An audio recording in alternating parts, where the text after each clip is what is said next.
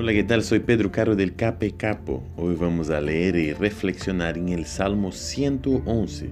Es un salmo hermoso que demuestra varias características del amor de Dios y cómo podemos relacionarnos con Él. Preste atención que ya en el comienzo del Salmo nos muestra que la adoración a Dios también tiene que ser hecha de manera social.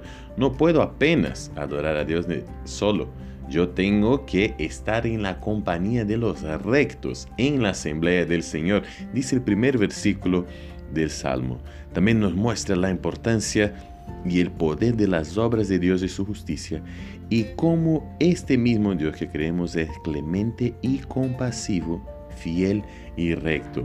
Es muy lindo en el versículo 7, en el versículo 8 percibir otras características de Dios. Dice, las obras de sus manos son fieles y justas, todos sus preceptos son dignos de confianza, inmutables por los siglos de los siglos, establecidos con fidelidad y rectitud.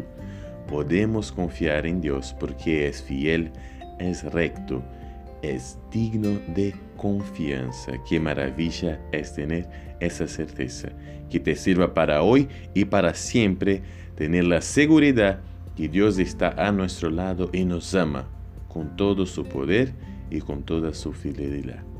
No nos olvidemos jamás de eso. Que tengas un lindo día y que Dios te bendiga muchísimo. Chao, chao, chao, chao.